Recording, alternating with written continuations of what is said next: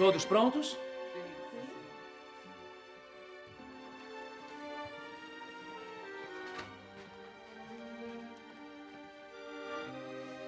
Em 95 episódios, os personagens de Herança de Ódio puderam trazer de volta um pouquinho do universo lúdico das radionovelas brasileiras.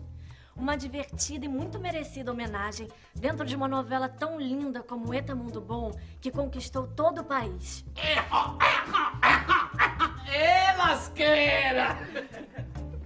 Pelas ondas sonoras da Rádio Globo, pelo G-Show e pela Globo Internacional, a gente quis mostrar um pouquinho como era levar as histórias de romance, ação e suspense ao lar dos brasileiros quando ainda não havia televisão, quando não havia imagem, quando tudo era som e fantasia, quando só havia a imaginação.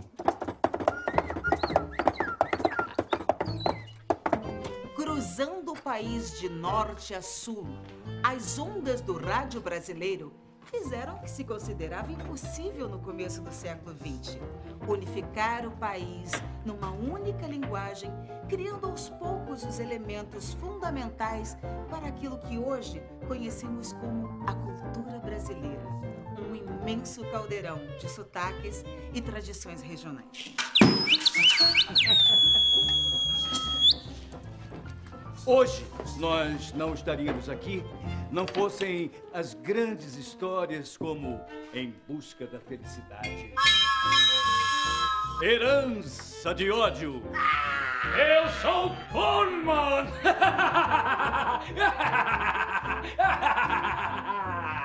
Fatalidade. Jerônimo, o herói do sertão. o direito de nascer.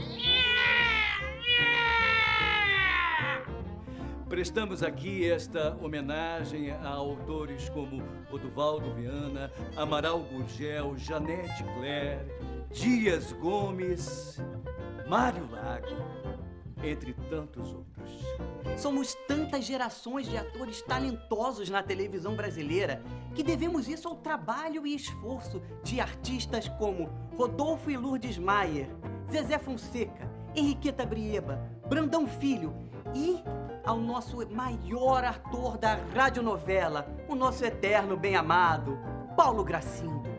Sem eles, nós não estaríamos aqui hoje. As rádios trabalhavam com profissionais que davam um duro danado para fazer o ouvinte imaginar cenas como a luta de espada, queda de cavalo, trem chegando, trem partindo, beijos românticos. E tudo isso usando instrumentos que, na maior parte das vezes, era criado pelos próprios contrarregras e sonoplastas. Sem eles, nós não estaremos aqui. Eu não estaria aqui. Nenhum de nós viveu a era das radionovelas. Eu ainda era garota quando as radionovelas já estavam acabando. E é impressionante como hoje elas encontram um lugar tão especial no coração do público. É uma sensação esquisita, mas muito bonita também. É como se a gente sentisse saudade de alguma coisa que não vivemos. É, mas nós vamos sentir saudades de algo que de fato vivemos. Algo que está aqui, nesse cenário, nos nossos colegas e amigos, nos profissionais que se apaixonaram por contar as histórias de herança de ódio, usando a imaginação de quem nos ouvia e divertindo todas as pessoas que nos assistiam com nossas brincadeiras, nossas trapalhadas.